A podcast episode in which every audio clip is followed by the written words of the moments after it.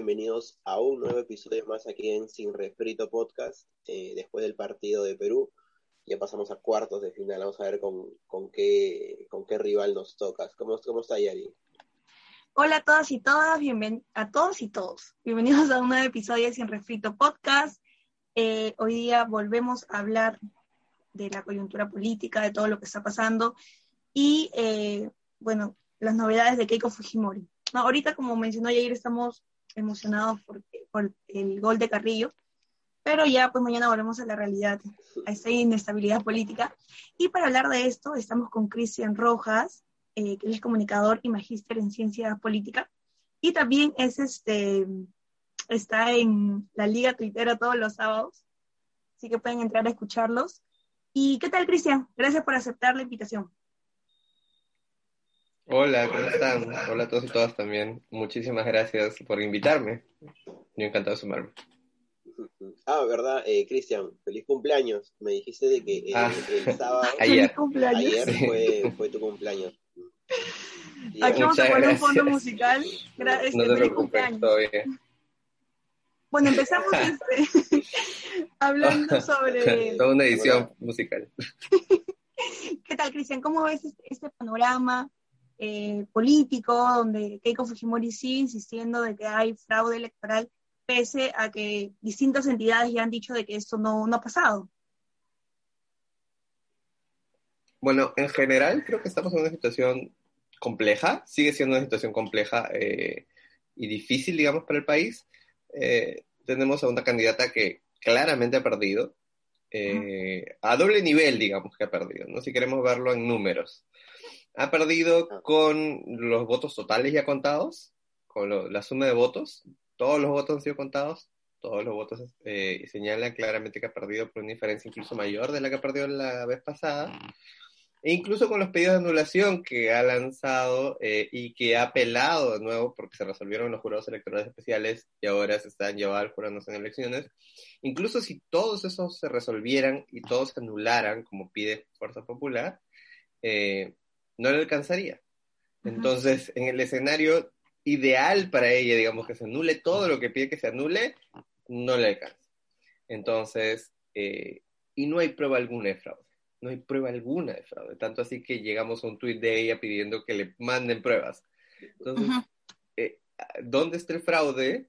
Si es que ni ella tiene pruebas para hablar realmente de un fraude, ¿no? Entonces, ¿qué está pasando cuando tenemos un candidato que al mismo estilo de Trump pierde y rompe todas las instituciones, rompe toda la credibilidad del sistema electoral, que es bastante bueno en el Perú, al menos después de todo lo que se reconstruyó con el paso de los años, y simplemente exige que si no ganó ella, todo fue, todo está mal, ¿no?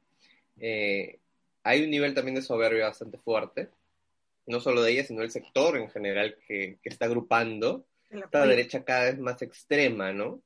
Que está agrupando eh, y que rompe de nuevo la lógica de, ok, lo hemos vivido en el 2011, lo hemos vivido en el 2016, alguien gana, alguien pierde, hay irregularidades como cualquier elección. ¿no? Eh, pero son mínimas.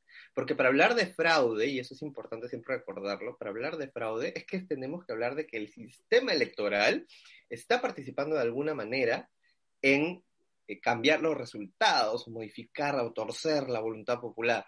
Eso no ha pasado. ¿no? Ujú. Podría haber irregularidades, de hecho que sí. Es más, eh, Ipsos con su estudio detectó claramente irregularidades que pueden haber para casos ambos- ex- extraños, digamos, para ambos lados. Ujú. Y si los elimináramos, igual sigue el mismo resultado. Entonces, eh, y no era una muestra, eso es, y es algo que eh, corrigieron a la misma gente, digamos, de Keiko, a Daniel Córdoba en su momento, eh, o bueno, gente de, ese- de, esas, de esa zona, digamos, política, eh, y le dijeron que no, han revisado todas las actas, y contando todas y cada una de las actas, te das cuenta de que en realidad no hay, no hay fraude alguno. Entonces, eh, ya debería parar. Y, Debería parar. eso es, eso es, este, exacto, lo correcto lo que dices. No hay fraude, no hay indicio de fraude, pero ¿cómo hacerle entender a las personas, en este caso, vamos a llamarlo la élite limeña o la clase media de Lima, que apoya a Keiko, y que incluso le hemos visto ayer que salieron en marcha y, al último rezaron junto con Keiko, ¿no? Hacerle entender de que no hay fraude, no, no hay indicios. ¿Cómo le puedes hacer entender a esas personas? Porque ellos insisten con eso. Se han creído. No va a parar hasta que creo han pedido que haya una auditoría para esta segunda vuelta, ¿no? Yo me, creo, yo me atrevo a decir que, tomando lo que mencionas, Yaritza, eh, no es que se lo han creído solamente, sino que han querido creer.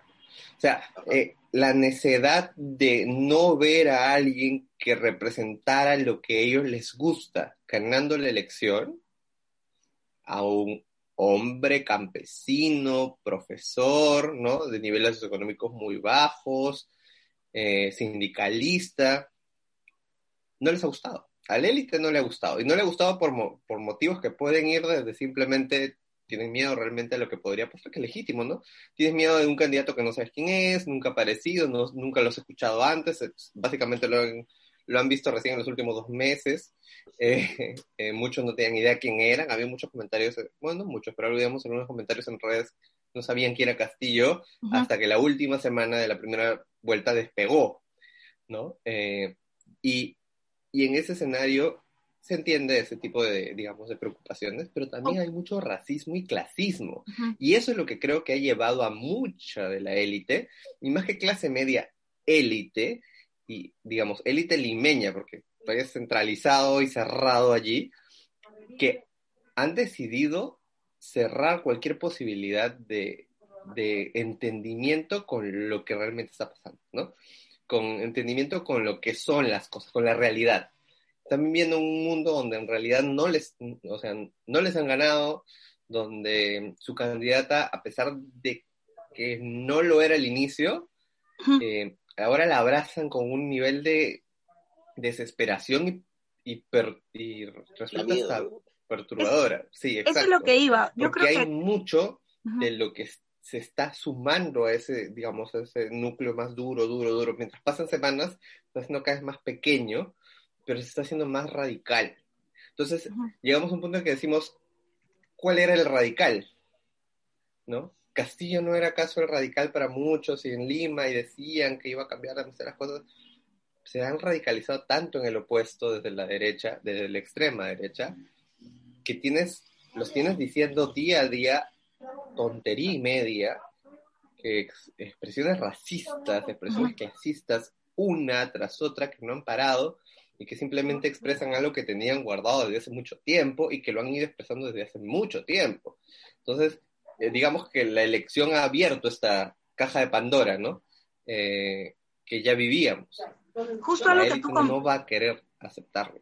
Algo que tú comentas es que, y creo yo que esto ya no se trata de candidatos, o sea, simplemente es apoyar a alguien que continúa con el modelo o al profesor como mencionas, que es de clases muy bajas, que lo han vinculado con el terrorismo. Entonces, la gente dice, a ver, tengo, tengo miedo, ¿no? Entonces, es ahí donde personas que anteriormente no han apoyado a Kiko Fujimori, tengo conocidos de que antes no, no han sido este, este, simpatizantes de Fuerza Popular, pero que ahora los tenemos, ¿no? Por ejemplo, este, los canales de televisión, este, los chicos reality, y un montón de personajes de que han decidido y, también apoyando esta idea de que este Castillo es terrorista. Ahí hay una doble dinámica, ¿no? Porque por un lado sí hay mucha gente que, que, tiene miedo, porque él en general suele tenérsele miedo a lo desconocido, ¿correcto? Entonces no sabes exactamente cómo, cómo reaccionar a una dinámica donde no sabes qué propone alguien, nunca lo has escuchado hablar, eh, o es la primera vez que lo escuchas y cualquier rumor que tienes se comienza a pegar, ¿no? Entonces es posicionamiento. ¿Así se acuerdan de, la elección de Lourdes? Tal vez no, porque esa fue hace muchísimo tiempo, pero fue la del 2006. Una de las tantas que perdió Lourdes Flores, donde la encasillaron como la candidata de los ricos. Alan García la posicionó como la candidata de los ricos. Entonces, mm, ahora podríamos decir, sí, pues Lourdes encaja con la lógica del perfil de la candidata de los ricos, y en ese momento seguro también. Pero cuando posicionas algo, posicionas una idea y queda, es muy difícil sacarte ese, esa etiqueta. Es muy complicado porque ya se quedó en la mente de las personas, ¿no? El poder de, la maravillosa comunicación. Pero utilizado, digamos, para, para lo negativo. Sin embargo, sí creo que hay toda una lógica de verdad atrás, que hay un libro eh, maravilloso de Carmen McEvoy que es eh, eh, La Utopía Republicana, que habla un poco del Perú del siglo XVIII, del siglo XIX, perdón. ¿no? De recién independizado, cómo estábamos, digamos, construyendo la república, los primeros partidos políticos civiles, etcétera, y es demasiado parecido a lo que estamos viviendo ahora a niveles perturbadores, porque pareciera que estamos en un loop eterno donde Lima no quiere que las cosas, y hablo de Lima como una, una entidad, ¿no? Lima no quiere que las cosas se de una manera mientras las regiones del sur se mueven de otra y el norte tiene una posición y siempre seguimos en la misma dinámica y ya resulta hasta perturbador que, lleguemos a una nueva elección y Lima siempre se sorprende de que el sur vota de otra manera. Es como, ya deberías saberlo. O sea, vamos 200 años de república, deberías tenerlo claro que el sur tiene otras ideas porque tiene otras necesidades y otros eh, requerimientos, ¿no? Y Lima siempre va a apuntar de otra manera, o sea, ya Pero que pasó incluso en, la Confederación eh, Peruano-Boliviana, donde la lógica, claro, y una y otra vez la historia le venía diciendo a Lima, no, somos muchas más regiones, no eres la única, no eres el centro y todos los demás somos la periferia, no es así. Eh, y este es otro ejemplo más. Entonces lo que tienes es, eh, es una dinámica donde Lima parece no terminar de entender el rol que juega dentro de la República. Una Lima rota con el resto del país, ¿no? Una Lima que ha construido un muro eh, imaginario, difícil y bastante duro, porque la aleja a niveles que, que duelen para el país, ¿no? La alejan a niveles donde hay muchos comentarios racistas, hay muchos comentarios clasistas, eh, muy, muy difíciles y muy que, claramente tienen que decirse fuerte que están mal. Eh, y que una y otra vez se ha venido viviendo, pero se vivía como parte de la normalidad. La campaña lo que ha hecho es simplemente ponerles el foco, ¿no?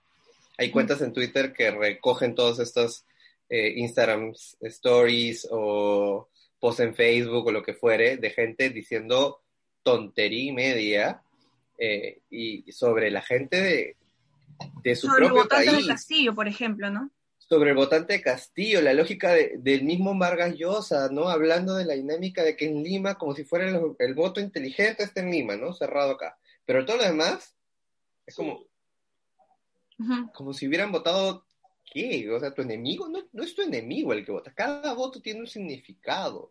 Cada voto eventualmente se hace de partir de lo que, digamos, de lo que el votante considere. Exacto, necesita, ¿no? Eh, un, profesor mío siempre me comentaba hace varios años eh, que él decía que los votos eran viscerales, porque no solo se votaba con el cerebro, sino se votaba con el estómago, se votaba con el hígado, se votaba con el, eh, con el corazón. Entonces, hay muchos motivos vinculados a por qué quieres votar por alguien. El tema es, no rompe la dinámica de solamente estos votos son inteligentes y estos votos no valen, ¿no?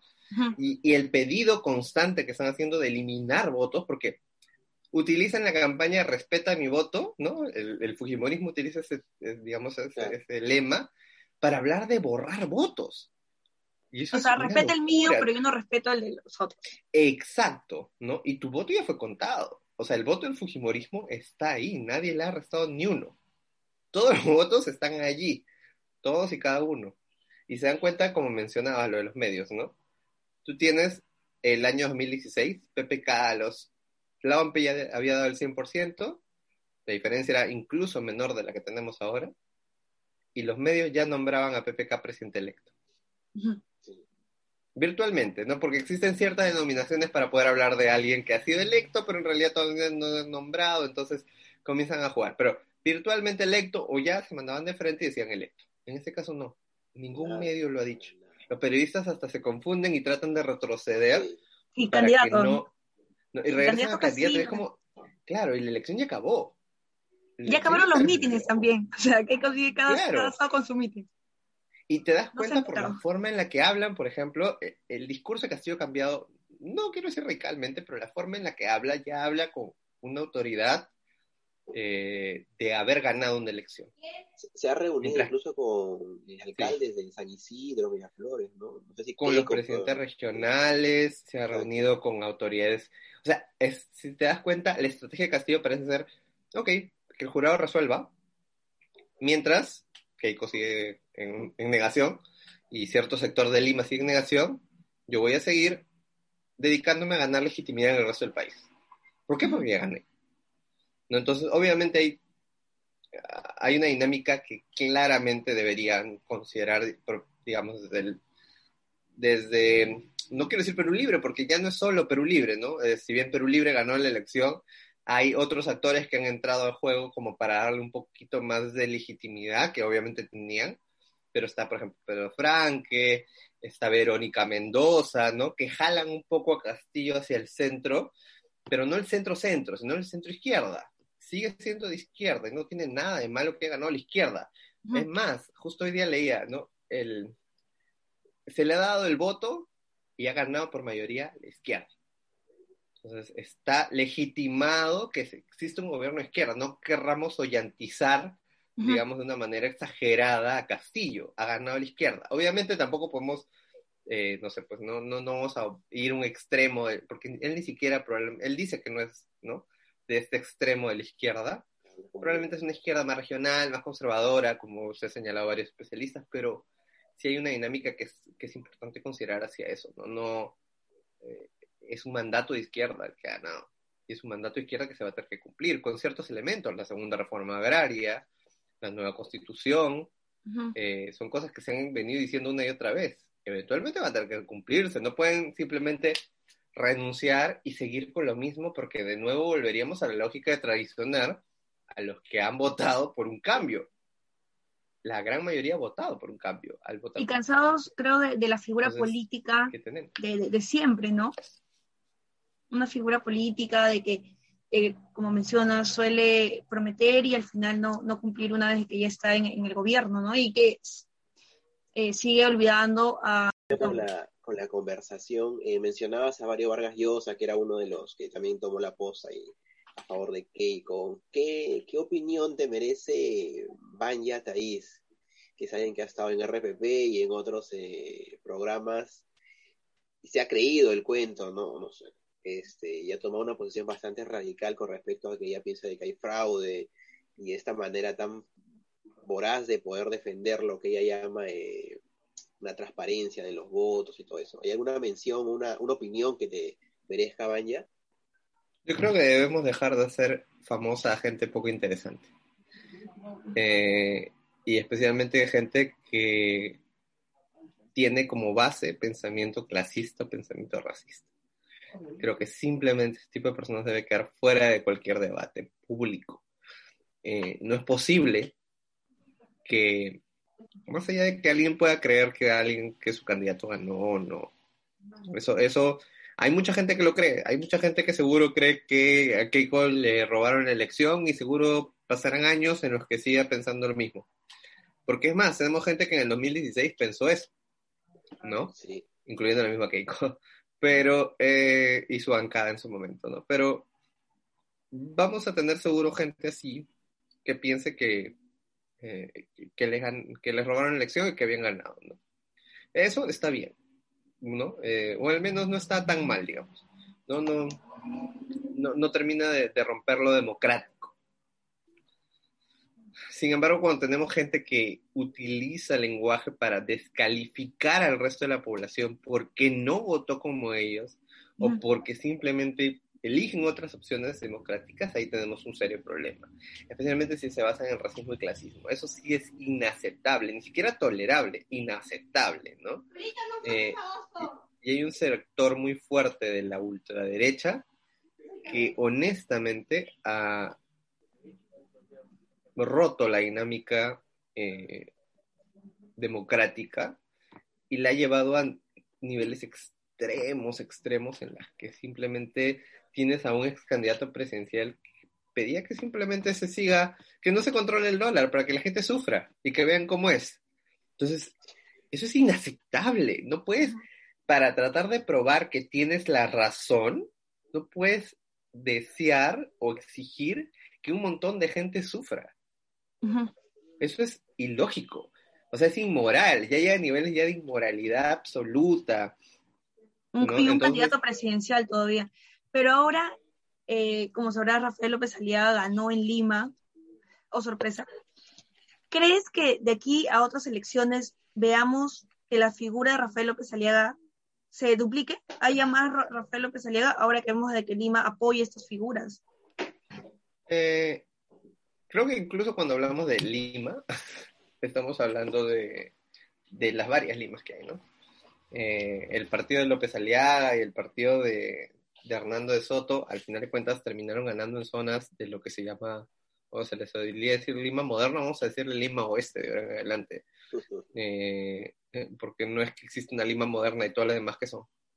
Eh, a esta Lima oeste, al final de cuentas, ya ganó allí, hay un pensamiento bien extraño, bien wilaxeado, bien basado en las fake news, bien basado en, en que se que muchos lamentablemente se creen superiores a otros, a que los privilegios que tienen no se deben perder, a que hay miedo al comunismo internacional y al foro de Sao Paulo y a Cuba y Venezuela, como si Venezuela tiene sus propios problemas, no va a estar tratando de, meter. De, Sao Paulo, lo he escuchado hasta más no poder en mi trabajo también, que dicen, no, que el foro es, es toda una, una, una mega operación del foro de Sao Paulo.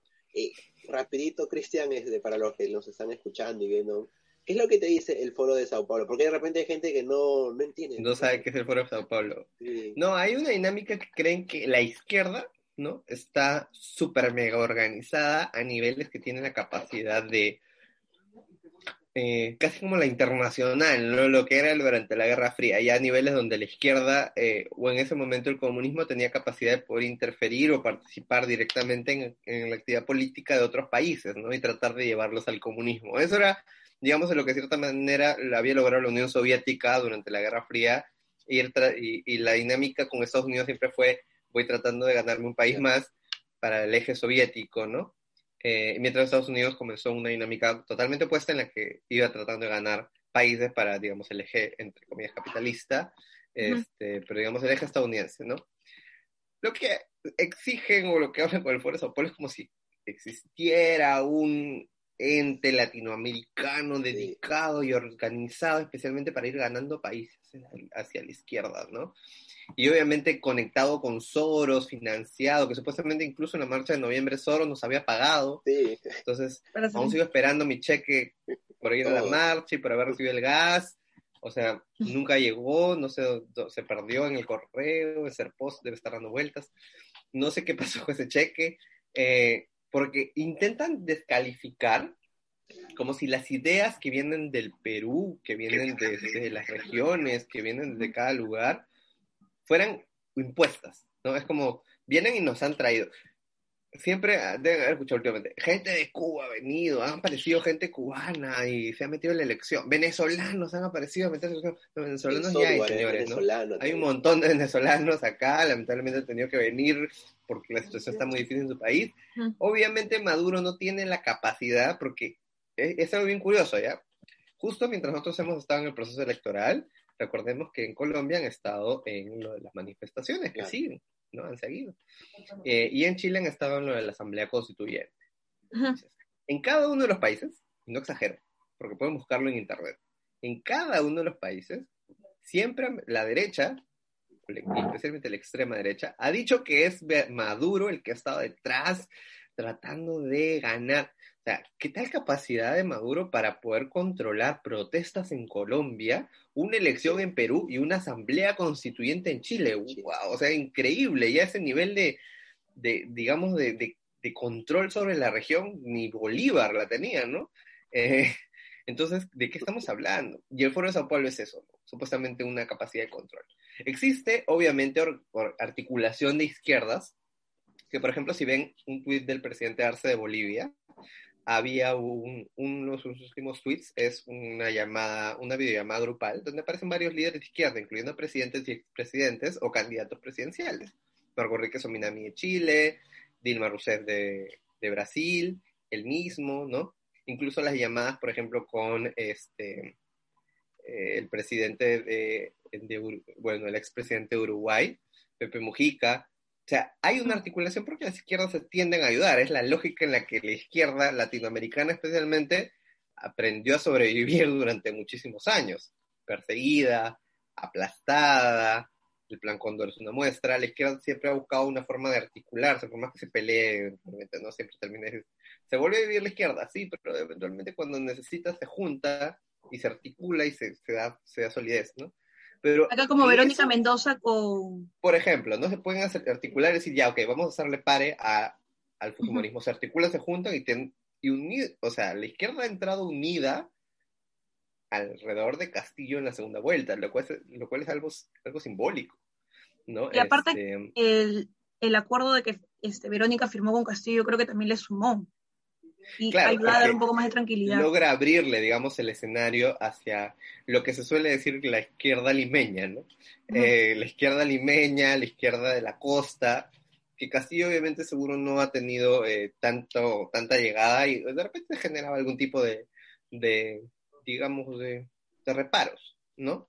Eh, pero Verónica le da esa posibilidad. Por ejemplo, en la encuesta de Ipsos que ha salido recientemente, el segundo personaje que tiene mayor, eh, digamos, influencia en Castillo sale como Verónica, sale Verónica Mendoza, ¿no? Después de Cerrón, supuestamente. Pero el segundo es Verónica. Pero ya que Verónica, que a Castillo lo ha conocido recién en la segunda vuelta, estamos hablando hace un, unas semanas, ¿ah? no estamos hablando de, ya tenga, digamos, supuestamente para el imaginario este, del país, un nivel de llegada y de, capacidad, y que se hable de ella como, por ejemplo, la, primera presidenta del Consejo de Ministros, oye, es bastante, ¿no? Y esperemos que sea así, de verdad, o sea, sería un golazo. Sería algo, sería algo interesante, pero sí creo que, por ejemplo, tendríamos que hablar de una lógica en la que se abre un poco el escenario del, gabinete, ¿no? Porque vas a necesitar, bueno, porque lindo que pongamos a Verónica eh, como presidente del Consejo de Ministros, pero llegamos al Congreso no le dan la confianza y se regresa. Este, ¿no? Eh, entonces. Por ahí escuché que, quizá el primer gabinete no vaya a ser aceptado. Este. Sería generar una inestabilidad pues, ya, ya por las puras, ¿no? O sea, si acordemos, o sea, por ejemplo, en estos días que ha habido estos pedidos que varios canales ponían, ¿no? líderes de partidos políticos piden que la OEA se pronuncie e investigue, y Keiko va a llevar su carta mañana, ¿no? Hasta este, líderes de partidos políticos, no, no son tanto líderes de partidos políticos, es básicamente la alianza, la triple alianza fujimorista que hay en el Congreso, ¿no? Que es eh, Renovación, los, los Maldini, como les digo, a los que son este, los de, los de Hernando de Soto, y, y el Fujimorismo, Fujimorismo, ¿no? Entonces esos tres siempre van a estar juntos. Eh, y eventualmente ahí pues, aparecieron Gladys Chaiz, que es congresista electa de APP. Eh, se rumorea de que hay problemas internos en la bancada de APP, ¿no? Que nunca exhibió problemas eh, realmente contundentes, incluso han tenido la capacidad de blindarse entre ellos mismos, pero ahora parece que sí los hay. y obviamente apareció ahí el APRA, como el APRA, el PPC son partidos que ya dejaron de existir. O sea, ya perdieron la inscripción. Son, pueden recuperarla, seguramente. Van a intentarlo. Es válido. Sus juventudes lo merecen.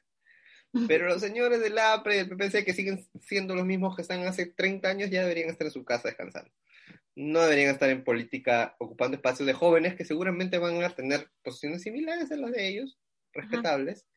Eh, es respetable que tengan posiciones así, pero pero ya no deberíamos estar hablando de eso, ¿no? Entonces, sí hay una dinámica ahí que creo que, que ellos, ese, ese, triple alianza que menciono entre, digamos, los sujimorismos, eh, o las derechas, ¿no? Termine siendo una especie de bloque o barrera para que no se llegue a concretar muchísimas las cosas que Castillo quiere hacer, ¿no? Este, Porque igual ahorita en el, Congreso vemos que Keiko va a tener en el caso de que llegue al poder va a tener una mayoría, porque como tú mencionas, puede unirse con, con, este, con el partido de Rafael López Aliaga, con Acción Popular, con este Avanza País, ¿no? Cuando sí, Acción Popular es una carta es una carta salvaje, digamos, no, no sabes hacia dónde va, porque comienza a jugar con los intereses que tiene. Acción Popular es un partido partido, ¿no? Partido cortado en dos, tres, en mil intereses, y APP hace lo que eventualmente termina diciéndole su líder, ¿no? Entonces ahí tienes una dinámica de, de qué es lo que puede pasar, es con esas bancadas y probablemente con Podemos y con Somos los que terminen moviéndose. Yo ya ni siquiera hablaría de que Keiko sería la presidenta porque claramente ya perdió. No lo va a hacer. Yo, sí, yo tengo claro que tenemos un presidente electo. Eh, virtualmente, si quieren llamar, vamos a jugar con la dinámica de virtualmente electo, hasta que el jurado lo nombre. Pero ya está electo, o sea, ya, ya es, no hay ninguna otra posibilidad. Eh, la otra posibilidad, y es la que se cocina, y es la que están moviéndose, y es la que quieren hacer, es que simplemente eh, intentaron una y otra vez que el jurado no llegue a anunciar un ganador antes de 28 de julio. Y la constitución, hablando con, con abogadas constitucionalistas, es muy rígida y dice claramente de que el presidente tiene que juramentar el 28 de julio. O sea, si, si el jurado se pone un día, Castillo ya no juramenta y ya no puede ser presidente. Es un nivel constitucional bien extraño, bien... Después del 28, si no juramenta, ¿qué pasaría?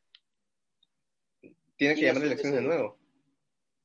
Entonces, con la renuncia ah. o con la declinación de Luis Arce, están tratando de, de suena un intento, o sea, te das cuenta que, de que te demores. Suena un intento de demorar más al jurado que tiene 270 actas eh, impugnadas, no, perdón, eh, con pedido de apelación para que sea con pedido de anulación, y ahí lo que tiene que hacer el jurado es comenzar a resolver actas por bloque, no es como, ya, estas se parecen, vamos a resolver todas estas rápido porque la idea, es más, por ejemplo, jurados como hoy día, el jurado electoral especial de Lima Oeste, quiere decir, eh, anunció sus resultados. ¿Por qué? Porque los jurados electorales especiales van a ir anunciando sus resultados cuando ya no tienen actas, ningún acta que se ha tocado. Entonces ya se resolvieron todas, anuncio mis resultados de mi zona.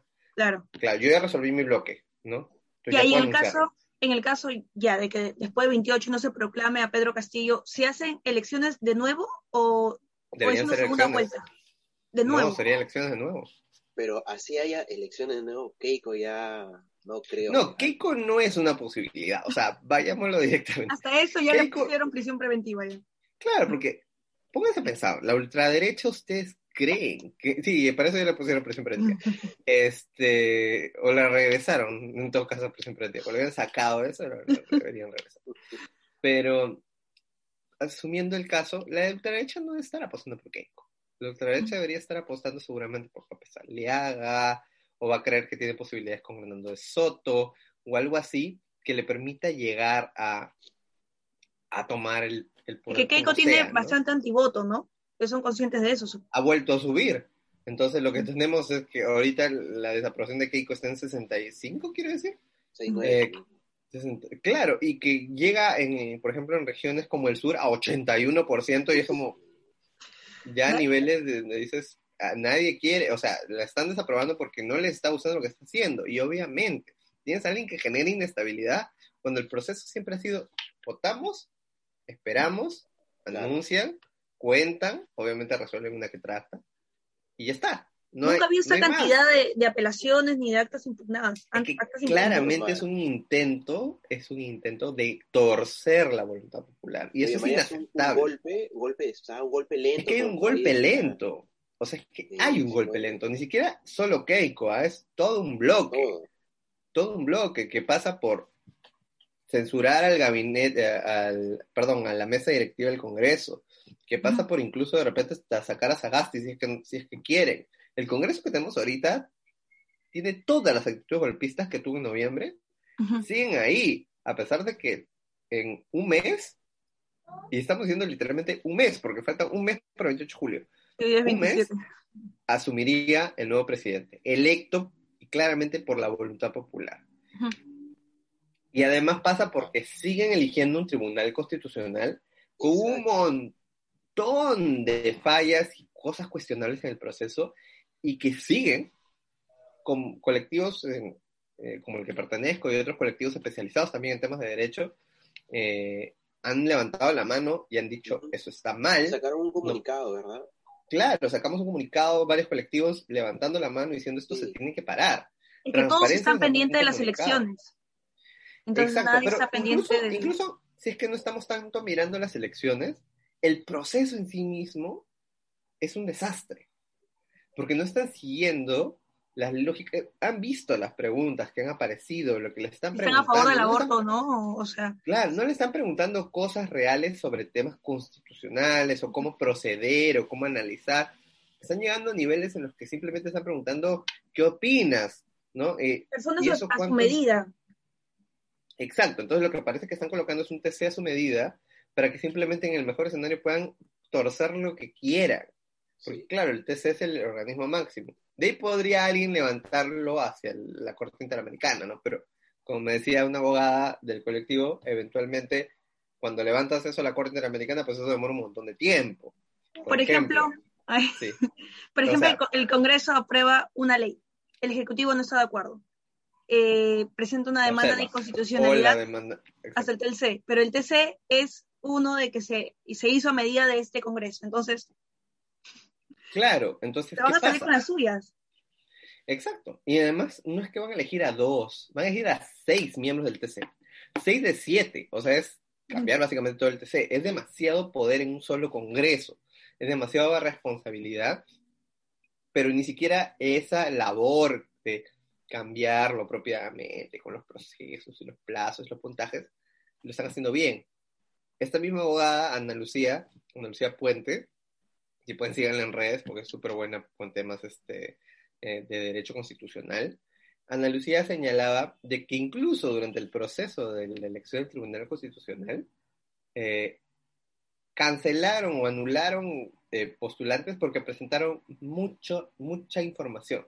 Entonces, si les decían 10 Había hojas, mucho.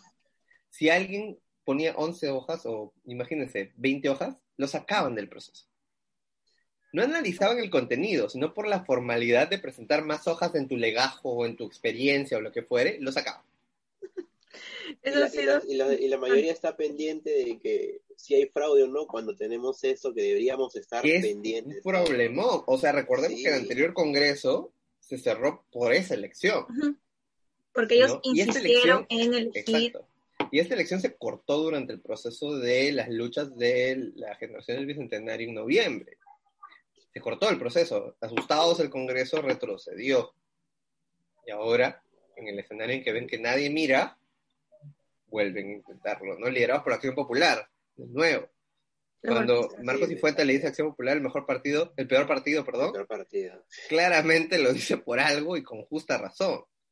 ¿no? Entonces, sí hay una dinámica que hay que tener mucha atención y hay que tener mucho cuidado, porque si el jurado sigue intentando petardear una y otra vez jurados de elecciones, nos vamos a quedar sin presidente electo. Y vamos Eso a sí, volver a ir a elecciones. Entonces, si hay esa posibilidad de que haya nuevas, ele- nuevas elecciones, más allá de posibilidad. acciones de amparo, que ya igual se que- desestimaron ayer, pero igual, si hasta No duermo 28 no, hay.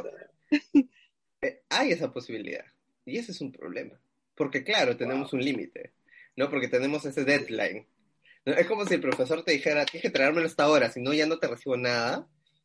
El jurado va a tener que, y, y obviamente nos corta en muchos procesos, porque ahorita deberíamos estar dedicándonos a ver quién va a ser el primer gabinete, se va a quedar el ministro de salud para terminar la vacunación, no se va a quedar, quién lo va a reemplazar, eh, los, los ¿Qué hacer gabinetes o al menos los equipos juntándose, ¿no? ¿Qué va a pasar con Cerrón? Este, ¿Va a tener poder dentro del gabinete? ¿No va a tener? Eso vamos a tener, imagínense, que el jurado, el jurado eh, nacional de elecciones en la elección pasada declaró ganador a PPK el 30 de junio. Es decir, lo que vendría a ser en unos días. Ahora todavía tiene las 270 actas allí que va a tener que resolverse de mañana a la velocidad del rayo para, en- asumamos de que en la segunda semana, si es que no le vuelven a meter más cabes, el jurado podría estar anunciando ganador. Tendríamos solo dos semanas para que Castillo se junte con, eh, con Sagasti y los equipos técnicos se junten y comience el proceso. Y transferencia. esa dinámica que en medio de una pandemia debería haber sido más larga, debería ser un proceso Sí. estable, donde conversen, donde le digan, mira, te estoy entregando el Ministerio de Salud así, tómalo así, el proceso, las vacunas van a seguir llegando así, este es el plazo, ¿no? Y el otro arme su equipo, y de repente no es el mismo ministro de Salud, fuera otro u otra, arma su equipo, tiene todo mapeado, ya tiene las vacunas que nos tocan a nosotros, por ejemplo, que son en los meses siguientes, O sea, ya llegas a niveles donde tienes que planificar y estructurar bien el Estado, porque no es tan fácil tomar un cargo en el Estado. Lo que vamos a tener es alguien volando, este, y claro, el peor escenario es que volvamos a elecciones. Ese sería el peor escenario posible porque nos estaríamos encaminando realmente a, a, una dinámica donde las regiones no van a estar tranquilas de que el resto de regiones, ¿no? porque Lima es una región más, pero el resto de regiones no van a estar tranquilas con que el voto que han dado se anule, se vote, se tire la basura por formalismos. Formalismos como que el que permitieron que Keiko termine salvándose de volver a la prisión preventiva. Entonces, los formalismos no pueden terminar jugándole en contra del país porque hay gente que específicamente está jugando a torcer la ley, a torcer las instituciones, a romperlas, a llevar lo mínimo para simplemente tomar el poder y seguir atrapado, eh, atrapando todo lo demás, ¿no? Para que todo siga con sus intereses. Eso claramente va a tener que cambiar. Entonces, hay una dinámica que hay que estar súper atentos, porque ese golpe lento se va a seguir cocinando. Y nosotros tenemos que estar atentos para eventualmente, si es que nos toca salir a las calles, si nos toca luchar o nos toca hablar fuerte, decirlo. Lamentablemente no es el mejor escenario salir a luchar en el marco de una pandemia. Jamás lo ha sido, no lo fue en noviembre, no lo es ahora. Pero el nivel que muchas pancartas señalan, ¿no? Tengo que salir a marchar porque este virus es peor que la pandemia. Este virus que la corrupción eventualmente termina siendo peor. Y creo que es, ya quedó claro de que la presión de la ciudadanía sí llega a tener resultados, porque por las marchas de noviembre se pudo sacar del poder a Manuel Merino. Entonces, si es que es necesario, tenemos que regresar a las calles, porque el país al fin y al cabo es de todos nosotros. No podemos permitir... Recordemos siempre, que, recordemos siempre que son los mismos. Antes ha vuelto. ah. Sí, como si nada, apoyar esta marcha. Una de las, una de las propuestas de, de digamos, de, de, modificación o regulación, ¿no? Porque de la, de la cuestión de confianza viene de Manuel Merino. Sí. Eh, eh, sí, claro. Que hasta ahora no es ni investigado por su partido. No le ha pasado Ni siquiera lo han expulsado de Acción Popular. No le ha pasado. No le ha pasado nada. Todo eso quedó ahí en el aire, Sagasti tampoco no, no ha pasado mucho con las investigaciones, ahí está, ¿no? Cuando deberíamos ser mucho más firmes con eso. O sea, cuando decimos que los dinosaurios van a desaparecer, no solo es una expresión, nosotros tenemos que hacerlos desaparecer. No funciona tan fácil decir simplemente que algo va a acabar. Nosotros tenemos que hacer que acabe. Ese es el, tema en lo político nosotros tenemos que dedicarnos de lleno a construir un mejor país, nosotros tenemos que dedicarnos de lleno a, luchar contra eh, los que quieren imponer un golpe lento, nosotros tenemos que dedicarnos de lleno a, enfrentar a las mafias. Si no, cuando menos nos demos cuenta, ya estamos en una nueva elección. Voy a estar tranquila. Y ya... Lo, último que me has dicho sí me ha, me ha causado miedo, de verdad porque no pensé que podría llegar a pasar, ¿ah? porque no, no, pero ahora que lo, estoy viendo un poquito más así ya con una, no, no tan, no tan este optimista, o sea, de que puede ser de que a 28 lleguemos a, no tener eh, un presidente y volver a, las elecciones, eso sí me da bastante miedo, de verdad. Pero... Eso sería bastante complicado, porque no sería simplemente una elección, creo que nos enfrentamos a una dinámica de convulsión social muy fuerte. Cristian, y ya para finalizar, ¿quién crees que aparezca hoy en Cuarto Poder? Ya que se vocea de que Mami la Huerta... ahorita? Ya son las 8 y 6. No sé quién habrá aparecido. Eh, Ponemos una foto acá de quién apareció. ¿Quién apareció en Cuarto Poder? No tengo idea, pero... Eh, lamentable lo que ha pasado con los medios, y especialmente con Cuarto Poder que era, había construido. Está, este, está realmente bien palteada con eso. No sé qué. Algunos ponen en Twitter cuarto, el cuarto poder le debe saber algún secreto a Mávila para que pueda estar aguantando todo eso. Hasta, hasta el final. O sea, al final de cuentas, no solamente. Y ahí hay que, hay que señalarlo claramente. Hay periodistas que han anunciado desde que intentaron comenzar a controlar, digamos, lo que se decía, ¿no? Y hay otros que no. Entonces, más que juzgarla o decir, sí, pues la Huerta, esa cosa. Eh, ya quedará en su conciencia, pero ha destruido mucho su reputación. Es la, que da la cara, ¿no? Exacto. Claro, es el que está en la puerta. es el que está en la puerta este, y te está enseñando todo lo que hay allí y, claramente Cuarto Poder ha destruido la reputación, destruido la reputación que tenía que construyó durante largos años, la ha destruido en semanas. Sí, la verdad que nosotros que este, venimos de la carrera de periodismo, ver que se trate, que los medios se hayan parcializado de una manera tan, tan descarada con, con Keiko. Algunos han hasta emitido comunicados diciendo de que van a apoyar a Keiko. Lo que sí creo que, por ejemplo, señala, digamos, esta campaña a nivel de medios es una nueva ley de medios. O sea, se hace necesaria una nueva ley de medios, clara y contundente, eh, que hable, por ejemplo, de la dinámica en la que los medios tienen que hablar sobre la fake news o verificar los contenidos de las noticias falsas. No puedes simplemente poner un criptoanalista de la nada a hablar como si fuera especialista en las elecciones. Y creo que luego dijo de que se equivocó, ¿no? Y ha dicho que se equivocó y Ahí lo ha pasado. Entonces, claro, pero ese nivel te das cuenta de que los medios tienen que cambiar. O sea, e, el interés económico y empresarial no puede estar por encima de la libertad de prensa, de la libertad de, la, de información, no puede estar por encima de la imparcialidad que deberían tener los medios, porque recordemos que claro, Elvira Espina sale porque dijo que iba a ser imparcial. Entonces, cuando dijo que iba a ser imparcial, dijeron no. y, y, la cambiaron. Entonces, ahí te das cuenta que hay mucho que trabajar. Sí es importante regular. La autorregulación y la reforma universitaria nos lo enseñó claramente. La autorregulación no funciona. La autorregulación no sirve porque tienes que establecer los mínimos estándares y el periodismo claramente también debería establecer los mínimos estándares, más allá de la, de obviamente la objetividad de cada periodista y todo lo demás, pero debería establecer los mínimos estándares para que lo que ofreces, porque el espectro es de todos los peruanos, lo que ofreces en los medios nacionales sea de calidad, al menos de la mínima calidad, que no te mientan, que no se base en una noticia falsa, ¿no? Eso debería ser la clave. Y recordando que un montón de personas no tienen acceso a Internet, entonces se quedan con lo que ven en la televisión. Entonces, pues sí, hay que tener un poco más no, no todos van a entrar a, un medio independiente, no no todos van a entrar a, no sé, pues a un podcast, a, a Ojo Público, a IDL, claro. o sea, si quien pueda, que pronto debería tener dominical. Sí, debería tener su dominical, sí, claramente.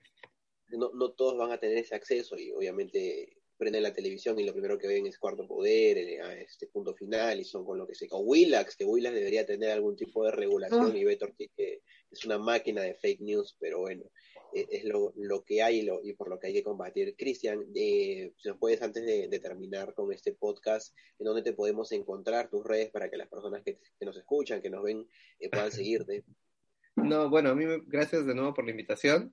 Eh, un gusto hablar con ustedes. Eh, con compañeros comunicadores, claramente siempre es un gusto hablar, compañeras y compañeros, eh, y de todas maneras eh, señalar que más que a mí que pueden encontrarme en arroba cristianrs en Twitter, eh, donde hablamos un poco de política, etcétera, sí pueden encontrar el colectivo donde pertenezco, que es el colectivo Es Momento, que es un colectivo ciudadano que impulsa que más jóvenes participen en política y eventualmente construyen y aprendan a hacer ciudadanía. Eh, en eh, arroba es momento guion bajo P. Pueden encontrarlo así en Instagram y en Twitter. También lo van a encontrar en Facebook. Y allí podrían sumarse porque pronto estamos abriendo nuevas, eh, una convocatoria para los nuevos miembros. Y también te pueden eh, seguir, eh, escucharte en la liga tuitera con, con Arnold, así que también... Ah, sí, todos los sábados en la noche, si quieren relajar un rato. o escuchar un poco de política también, porque hay, hay cosas políticas y sociales. Hay todo.